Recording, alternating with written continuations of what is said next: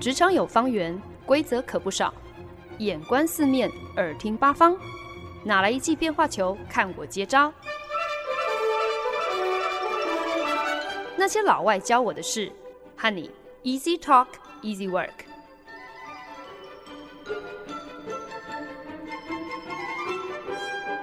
您现在收听的是《那些老外教我的事》，我是节目主持人焕恩。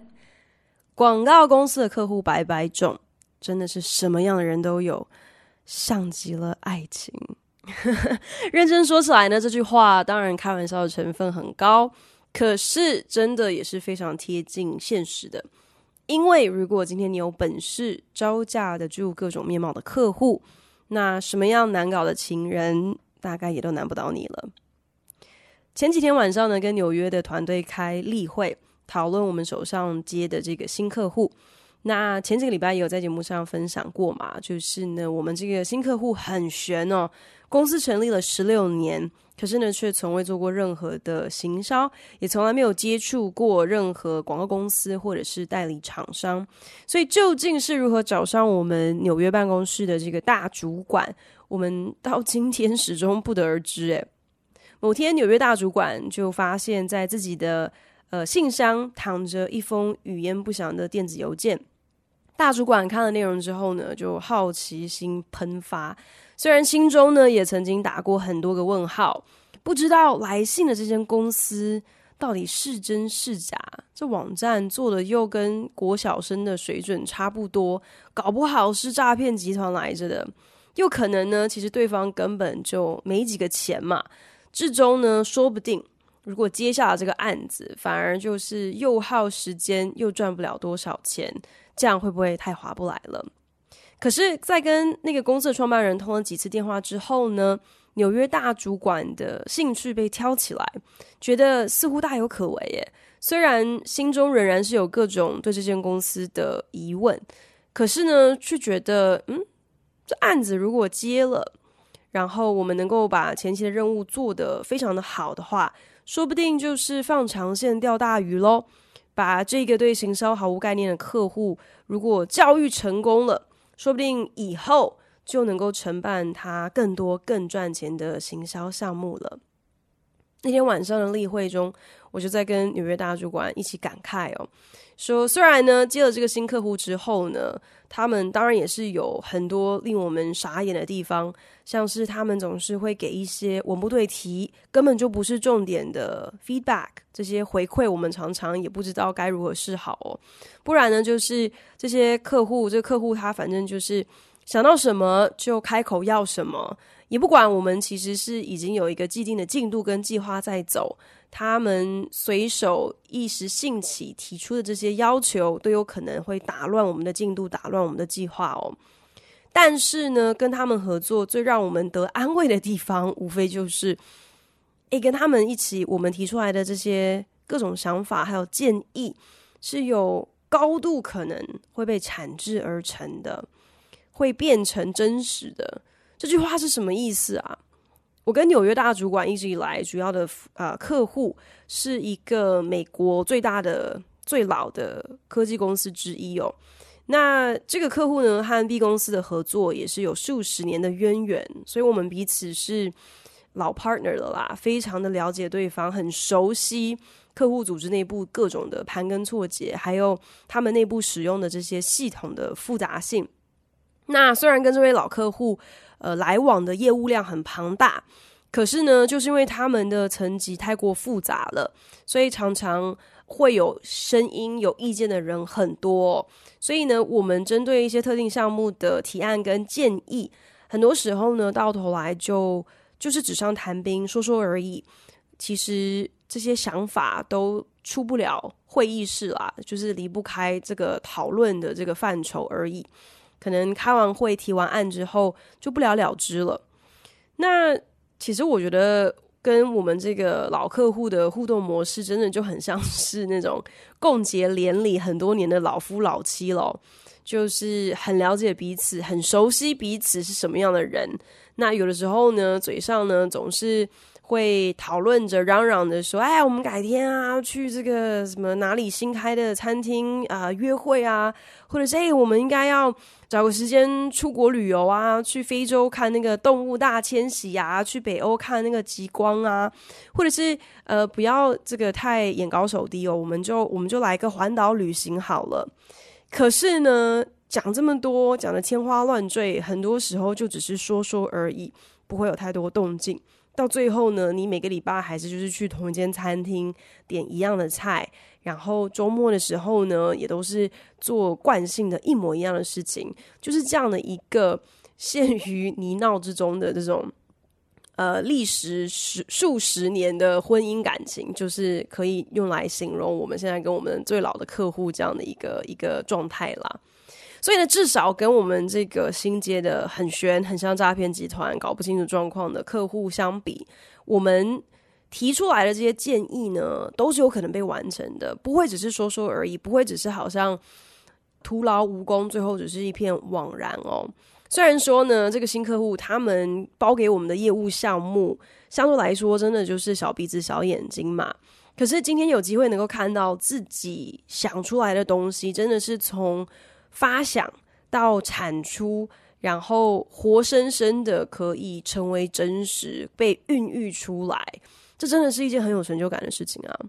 所以我就笑着跟纽约大主管说：“这个感觉起来真的有点像是你今天跑去跟一个什么人相亲，就是去 go on a blind date，就是可能根本不知道这个人是哪哪一号人物，什么也不知道是哪里遇到的一个。”对象啦，然后呢，就就谈起恋爱来了。然后明明身边所有人都劝你说，你们真的不合适，他不是呃一个对的一个另外一半哦，还是赶快分手吧。可是呢，你却还依依不舍哦，只因为呢，你的对象都是完全任你摆布，你想对他怎样，他都完全没有意见，都都是你说了算，你是老大这样子。所以呢，即便呢，你自己也都知道，两个人应该是没有什么未来可言哦。可是呢，至少现阶段你你过得还蛮爽的嘛，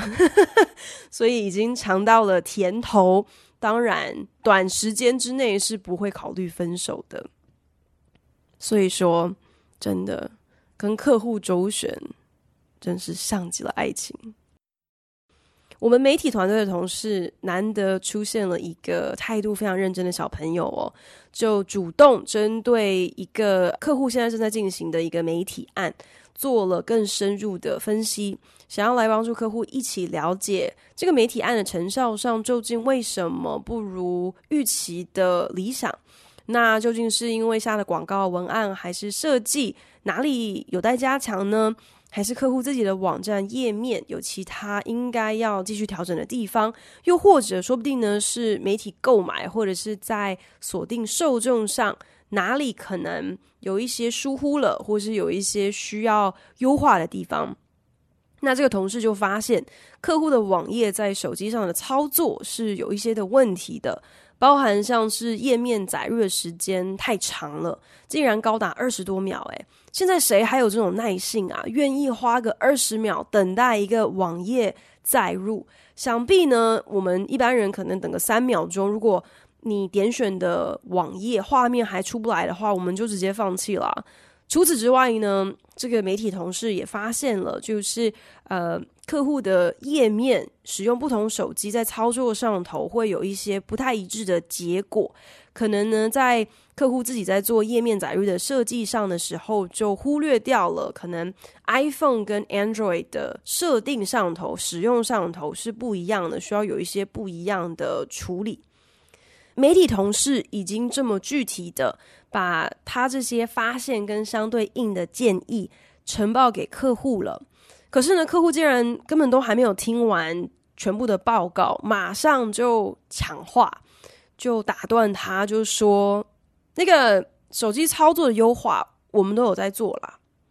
只是它具体的优化的内容是什么，客户好像也没有意思要透露。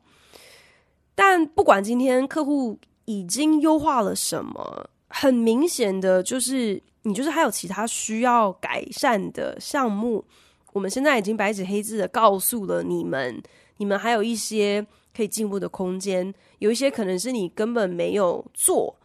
呃，或者是不知道要做，甚至是做但是并没有做到好的部分，是需要来调整的。所以手机使用上的各样的缺失，都已经明明白白的摊在你的眼前了。你现在还要来跟我辩称说，有啊有啊有啊，我我已经有在做优化了。所以这个意义到底是何在？很明显的就是你做的就是不够好嘛。我觉得这个情况真的很类似，当你抓包你的另外一半，可能用完厕所，然后马桶盖没有放下来，或者是衣服啊、皮包啊，进了家门之后就爱乱扔在桌上、地上，呃，或者是离开房间出了门却没有随手关灯的习惯，然后呢，你都已经就是跟他当场对峙，已经现场抓到他这些坏习惯。然后对方还理直气壮的要跟你说：“我有改啊，只是你都没有看到而已。”那看不到的改变哪里还能算是改变？这有什么好拿来说嘴的？而且你是现行犯呢，我就地就抓到了你坏毛病又犯的铁证，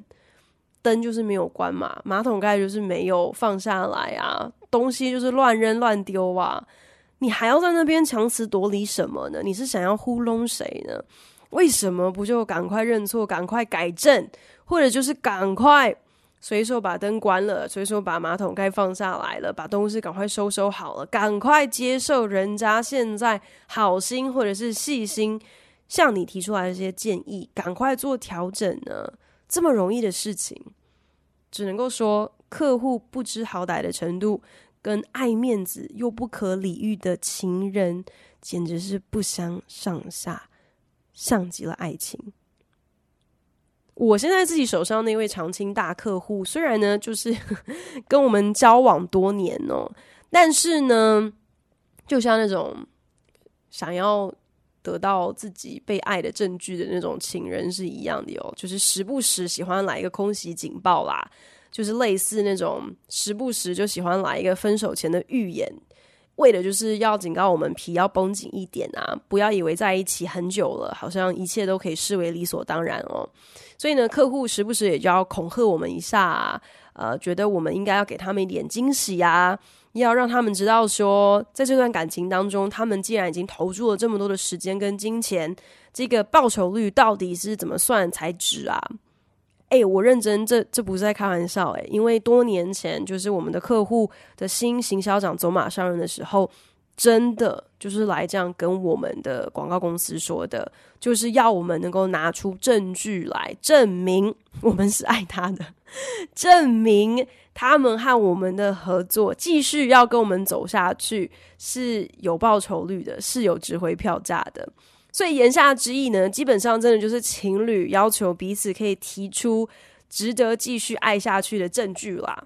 那既然客户都这样子给了最后通牒了，我们当然即刻就动起来，甚至为了这个客户就量身为他们打造了一个全新的业务项目哦，借此来证明说，你看我们对你真的是彻头彻尾的了解哦，只有我们才能够把。对你的就是毕生所知，如此的运用，可见的你知道我们的感情真的是不是一般的这种交情哦，而且你跟我们在一起绝对是有好处的，因为我们是如此的了解你，如此的愿意来服务你。当时那位客户行销长看过我们的提案之后，表示满意，可是也没有因此就好像决定。花大钱来大笔的购买我们所为他们就是呃量身定做的这个新的业务项目哦，所以这就是我之前讲的，我们做了很多东西都只是纸上谈兵，都没有办法具体的被做出来。可是更惨的就是没隔多久之后，我们就发现了这个客户行销长他根本就已经打定主意是要直接来剽窃我们的这个项目内容。然后要另外就是直接呃让他自己内部的员工来操作，这意思是什么呢？就是摆明了利用了我们的一些原创想法，让我们去这个穷折腾，然后想出一些很棒的点子，可是根本没有意思要来花钱买这些点子，只是把我们的创意榨干之后，就把我们晾在一边。这、这、这个是什么？这就像是今天你突然间想要吃宵夜，想要喝珍奶，然后或者是家里灯泡坏了，马桶塞住了，网络连不上线了，这个时候你会怎样？你会突然间就要打电话给那个，就是老是向你献殷勤的那一位，呃，有点倒霉的人，请他来。这这种人在这种情况之下，因为是要追追你嘛，所以可肯定是随传随到，任你使唤哦。可是呢，很多时候基本上就是 你利用了人渣，得到了好处之后，也不会立刻的给予任何情感上的回馈哦。常常呢，因为就是可能不来电嘛，因为你摆明了就是今天只是想要从他那边得到一些。即刻的一些利益交换，甚至不是利益交换，因为对方根本没有什么得到什么好处，所以利用完之后就先扔在一边哦。等到下一次你可能忽然之间想要去什么深坑夜游吃臭豆腐的时候，或者是可能去哪里吃饭，然后需要有人出钱买单的时候，你才会再一次的去传唤人家。这个是什么？这个就是被当做工具人的凄凉感，像极了爱情。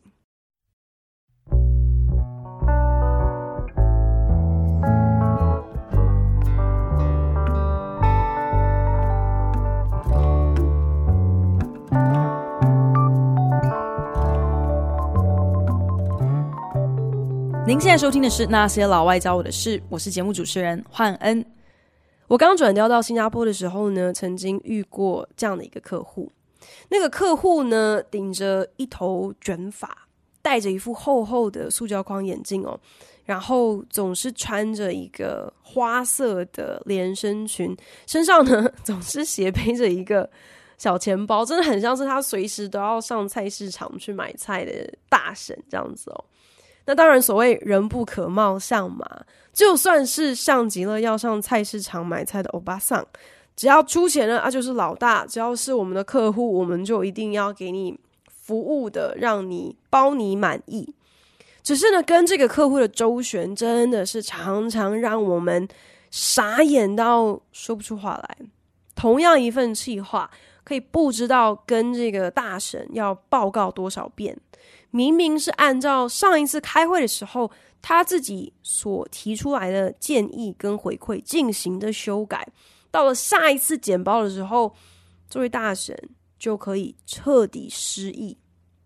我们这样一来一往哦，照他的意思进行了修改，下一次他又就忘记，然后又改变心意，要把它再改回来，或是改成别的样子。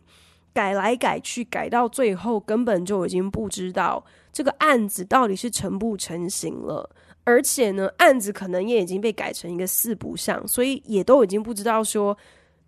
到最后这个案子到底目的是什么。在感情中呢，这种金鱼脑的恋人，我觉得应该也是格外让人吐血吧。你可能就很万叹，会觉得说啊，为什么你说过好几回的话，对方怎么都没有放在心上，好像半个字也没有听进去，那你就觉得这肯定就是因为对方对你完全不上心嘛，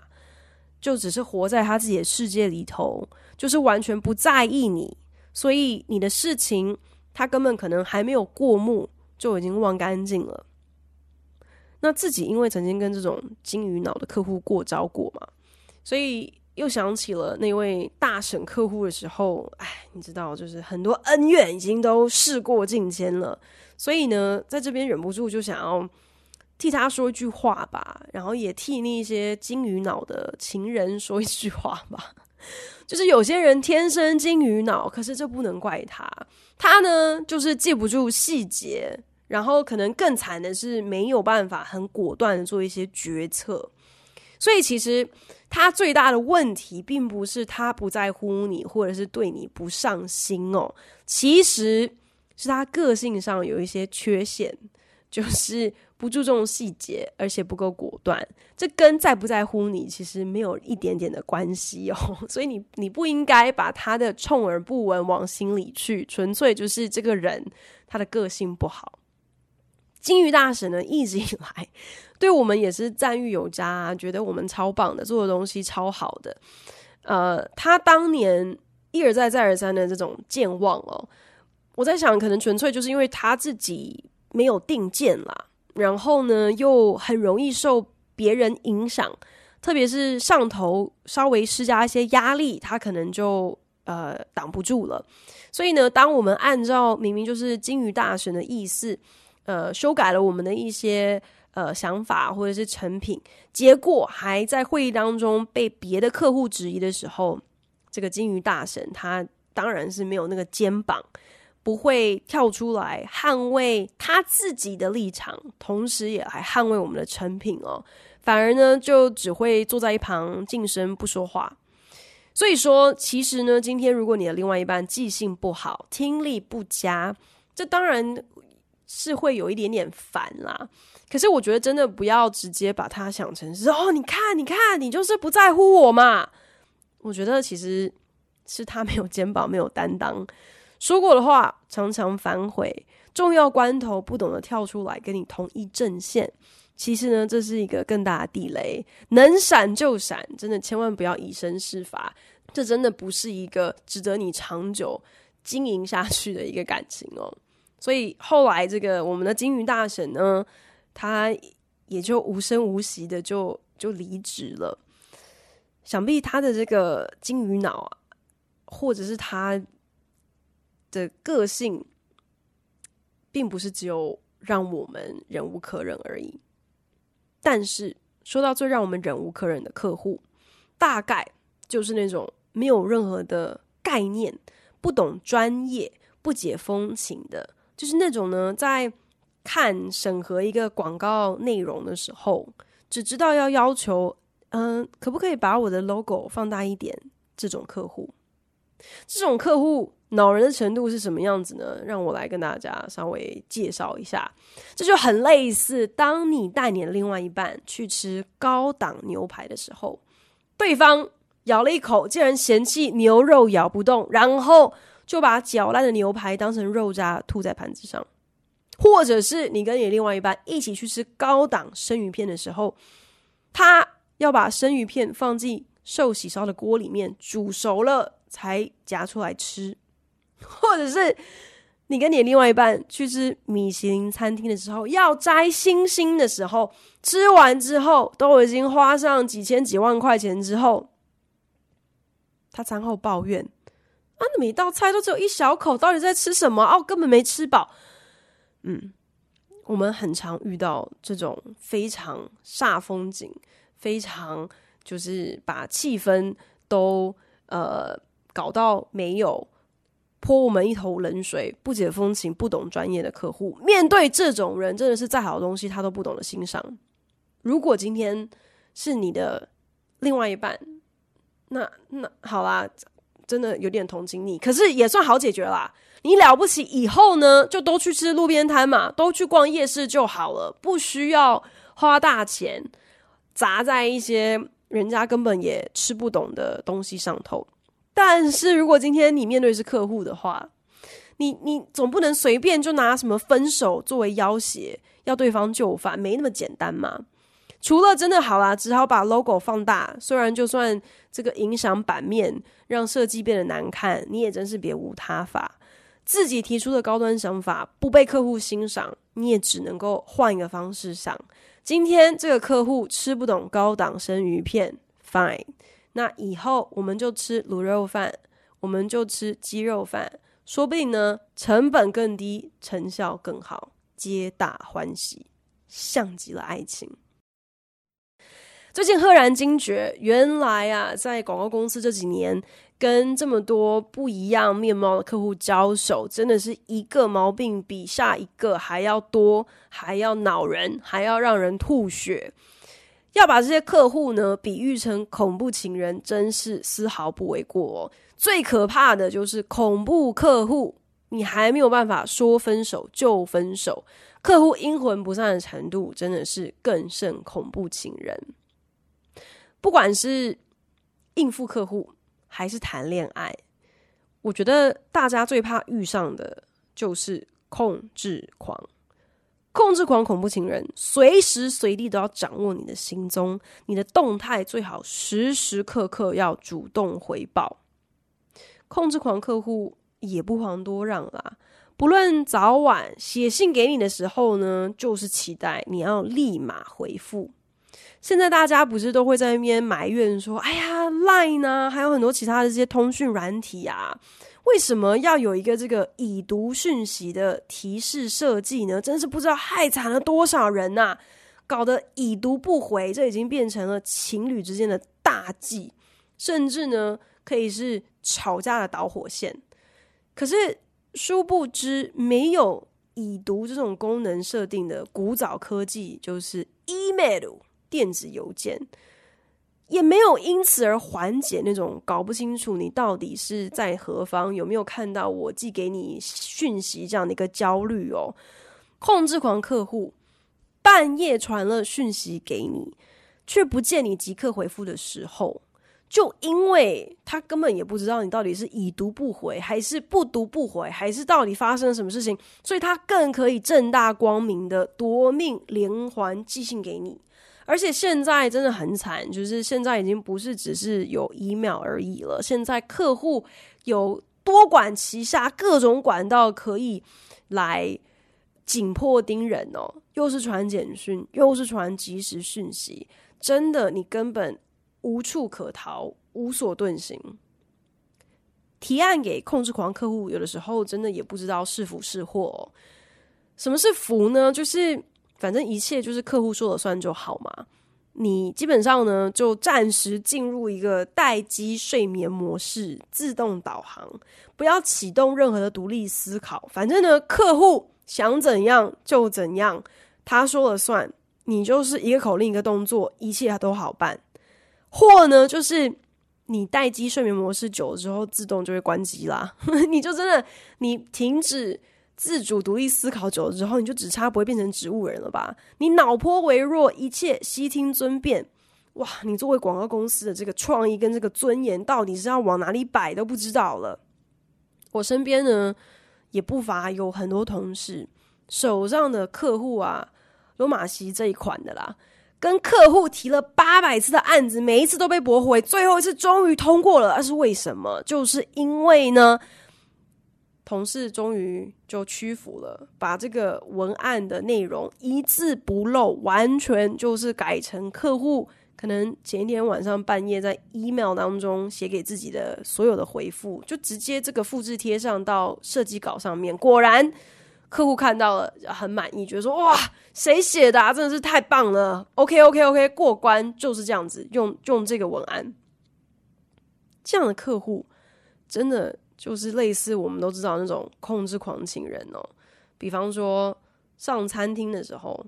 就彻底垄断服务生送上桌的每一份菜单哦。因为呢，就算是那种明明就是要各点各的那种餐厅，不是吃桌菜那种餐厅。他也硬是要决定你要吃什么，诶、不是因为他今天真的有多懂你，也不是因为他今天跟这个餐厅有多熟，知道说哦，这个餐厅的招牌菜是什么，我们就是不要点到地雷，一定要点这几道菜，都不是，纯粹就只是因为在控制狂的恐怖情人眼中，任何事情好坏的差别，基本上就是他说了算。今天是他选的，他决定的，那都是好的，而不是他说的，不是他想的，不是他决定的，啊，都是不好的，都是不及格的，都是看不上眼、吃不下饭、不 OK 的选择。我们纽约团队决定要接手这个从来没有做过行销的新客户的时候，那除了我之外呢，也就从新加坡办公室另外征招了一个同事。就是要一起来帮忙做客户的主要窗口。这个新加坡同事呢，他目前手上有另外一个也是他的常青客户哦。那这个另外一个客户就等于是我们公司的另外一个大台柱啦。这客户是一个跨国大企业，是全球数一数二的消费性产品的大公司哦。这客户呢，也是一个出了名的超经典的控制狂客户。一切呢都是要按照他们的这个一个指令一个动作作业哦。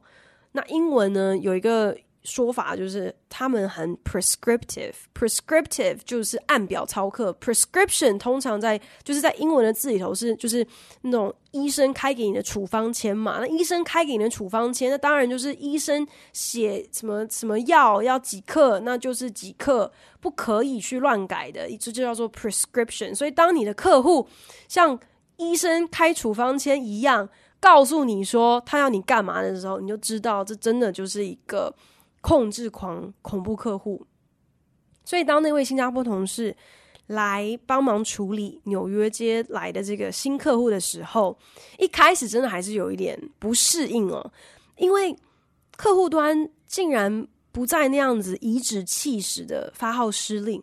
一时半刻这个同事竟然有一些不习惯，啊，什么？我们竟然又有了就是。独立思考，然后要替客户出主意，甚至是要替客户做主的这样的责任跟权利，哇，那种错置感，我觉得真的只能够形容，就是很像是今天你好不容易终于跟那个控制狂恐怖情人分手之后，然后第一次又重新重回战场，尝试去跟另外一个人约会的时候，人家竟然主动问你说：“诶，那那你想吃什么呢？”哇，真的是同样的又惊又喜的这样的一个适应不良吧。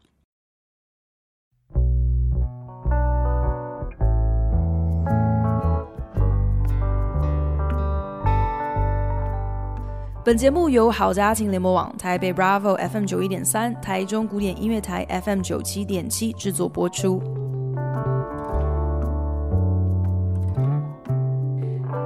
加班了。一整个礼拜完成的策略提案，至终竟然没有跟我们这个新客户当面报告的机会。这个其实也是我们内部几经考虑之后做的一个决定啦。就是接下来了这个从来没有跟任何广告公司合作过，从来没有做过任何行销的这个新客户，差不多一个月，我们就已经发现了。这个新客户呢，因为他们就是对于行销完全没有任何概念可言，就连对于广告公司的一些基本的运作方式，甚至是行销执行层面的一些很基本的流程环节，全部都一无所知哦。所以你花时间去跟他们做简报，其实真的就是浪费彼此的时间，因为客户他们根本也没有办法在听你报告的过程当中即刻。就能够提出任何有意义的反应或者是回馈，他们需要更多的时间，可能私底下自行消化、自行吸收了你今天就是塞给他们的这些大量的他们从来没有考虑过、想过的一些资讯哦。那既然是这样子，那就不用口头报告了嘛，干脆就是东西做好、写好之后，直接寄给他们。给他们有一些自己的时间去看，看完之后如果有什么问题，那你再把你的问题统整好，我们再找时间一起来讨论嘛。所以呢，我们就把我写好的策略内容寄出去，然后差不多隔了一个礼拜之后，就定了一个时间要来跟客户做讨论，顺便呢，再把一些我们已经正在进行当中的一些设计图稿，让他们也先过目，让他们心里有个底。结果我们这一个半小时的会议下来，这个新客户他几乎没有任何的什么反应，感觉得出来他们对于看到的东西应该是满意的，觉得还不错的。可是他们却没有办法在那个当下给我们任何所需要的回馈。没有回馈的客户，我觉得这应该是我到目前为止还没有遇过的，就是啊。鸦雀无声的客户，听完报告之后，看完东西之后，没有任何想法的客户，这个真的跟我觉得真的跟真的跟谈恋爱是一样的。就是如果今天你的交往对象对所有的事情没有任何的意见，可能在你们交往的前期，感觉上好像还蛮如鱼得水的，还蛮顺利的，因为有一种错觉，好像一切都依你。你的这个交往对象真的是百依百顺哦，都没有意见。约会要去哪？没意见。电影要看哪一部？没意见。晚餐吃什么也是你决定就好。这个独裁决策当然在任何情况之下都是非常的有效率的嘛。可是我相信，久而久之，你也会忍不住觉得说：“诶，这个人他到底是怎样啊？怎么会对什么东西都没有意见，都没有自己的想法？”慢慢的，我觉得你一定就觉得这个平宽是没有交集的，什么东西都没有什么讨论的空间啊。就是你，你提出来的一个想法，对方就说哦，没有意见，都可以；或是你抛出来一个话题，对方也是就是耸耸肩，然后就说啊，嗯，可能吧，大概就是像你讲的一样吧。这很快的就不会是一件，就是什么都你说了算，这很快就不会是一件，好像是一个让你很爽在心里或是很开心的什么权柄哦，因为你永远都不能够确定。今天到底对方这样讲，是因为对方真的就是脑袋空空，真的毫无想法可言，还是可能人家明明心中有一些些的不满，却打死不肯说？如果今天是前者，那也很扫兴啊！因为在感情里头，谁又会想要跟一个木头交往呢？我们都知道，一个巴掌拍不响嘛。啊，对方如果所有的事情都没有自己的观感，你就自己一个人在这个空中甩手好了，就是。没有互动，你又能够激起什么样子的火花？你做球给人家，对方却永远接不到这个球，或者是可能根本不想接，这这这还能说是互动吗？那如果说其实是后者，就是他其实是有想法的，但是不肯，或者是因为有什么原因没有办法，不愿意直接说出来。诶，那这也很可怕啊，难保不会有哪一天。他的一些不满意累积到了一个极限，然后就会在也不知道下一秒什么样的情况之下，可能所有的不开心就全部炸开来。那这等于就是你就是抱着一颗不定时炸弹嘛。在感情当中，大家虽然是想要追求一些刺激、一些火花，可是也不是这样子的刺激跟火花啊。从广告公司服务客户的角度，也是一模一样，会有一样的挣扎跟一样的困惑的。面对那种没有定见、没有想法、没有概念的客户，到底该怎么办呢？只是我们在跟客户打交道的过程当中，因为我们不能够像情侣一样嘛，我们不能够随时随刻就把分手挂在嘴边，作为一种玉石俱焚的杀手锏，或者是最后的一种恐吓哦。我们更不能够就是诉诸肢体上的亲密，用这样子的一个。好像很原始的方式，企图去暂时掩盖可能我们在心理上或者是思想上头，甚至是价值观上头的不契合。所以遇到恐怖客户的时候，我们怎么办？我们只有不得不理性沟通了。前几天在跟客户开会的时候，提出了的每一个提议都被客户打枪。客户的说法不外乎就是一。这些我们都已经试过了，没用。二，你讲的这些提出的这些问题哦，都不是我们的问题啦，所以不是我们的责任。当下我就是也没有说不爽，纯粹就是已经心累了，所以也很直截了当的就跟客户说：“你说的这些东西我也都明白，我也都理解，可是现在的问题。”就是事实上，就是这个问题已经就是摆在我俩眼前了，已经被交付给我们要来解决了。所以你说试过了都没用，跟这与我无关，不要想要找我来解决，都无济于事，都不适用。那当前我们是不是应该要努力去做一些调整，或者是至少？可以去一起来想想看，还有一些什么样子的尝试，可以想办法来解决这眼前的问题呢？虽然跟客户周旋，真的不乏要面对各种类型的恐怖情人，真是像极了爱情。可是呢，往往因为我们必须要维持专业嘛，不可以跟客户叫嚣，不可以指着客户的鼻子骂说你怎么这么笨，你怎么这么呃呃金鱼脑，你你怎么这么不近人情，你怎么都没有想法？我们不能嘛，我们要维持专业。为什么要维持专业呢？因为我们要维持生计。所以呢，我们根本不可能始乱终弃啊。更没有什么跟你切八段不开心，那我们就分手吧这样的选项。所以，当你已经没有这种最两败俱伤、最世界末日、最最后通牒的那种毁灭性武器，你没有这种东西可以用的时候，在这个关系里头，你还剩什么？你剩下的门路就只能够 de-escalate。de-escalation 就是你就只能够缓解冲突，而不是用那种会让冲突升级的大绝招，因为没有这些大绝招，你没办法嘛。所以。什么叫做 de-escalation 呢？基本上就是那种啊，很很很古板的、很无聊的那种婚姻咨询的门道啦。就是哦，理性沟通啦，彼此称赞啦，讲一些你这个很欣赏对方的特质啦，讲一些你很感谢对方的特质啦，可以互助提携、互相体谅啦，这种只能够靠这样的方式。所以呢，我觉得结论就是啦。如果大家在面对感情的事情上头，也可以跟我们广告公司